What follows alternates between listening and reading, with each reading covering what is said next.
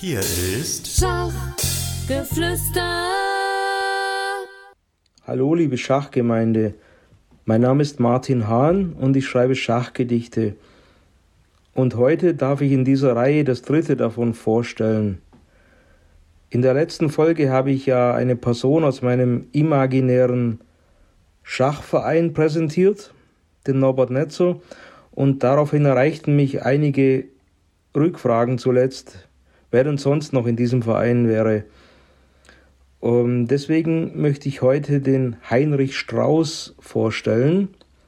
Heinrich Strauß ist allerdings mittlerweile nicht mehr Mitglied im Verein gegen seinen Willen. Und diesmal ist das Gedicht auch nicht nach seinem Protagonisten benannt, mit dem Vor- und Nachnamen, ähm, sondern es heißt Versicherungsheini. Ich bin der Heini, sag ruhig du. So kam er gleich auf jeden zu, als er uns im Club beehrte und mit Weisheit klug belehrte. Er konnte Schach zwar gar nicht gut, doch sein Elan, der machte Mut.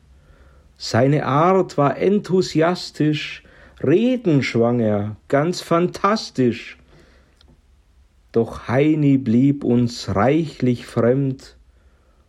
Sein Durst auf Schach schien sehr gehemmt. Siege wollt er nie genießen. Lieber sprach er von Policen, fragte nach Versicherungsschutz, traf uns nur zum Eigennutz, wollte kaum am Schachbrett raufen, bloß Versicherungen verkaufen. Zwei Jahre lang, da ging das gut, dann packte den Verein die Wut.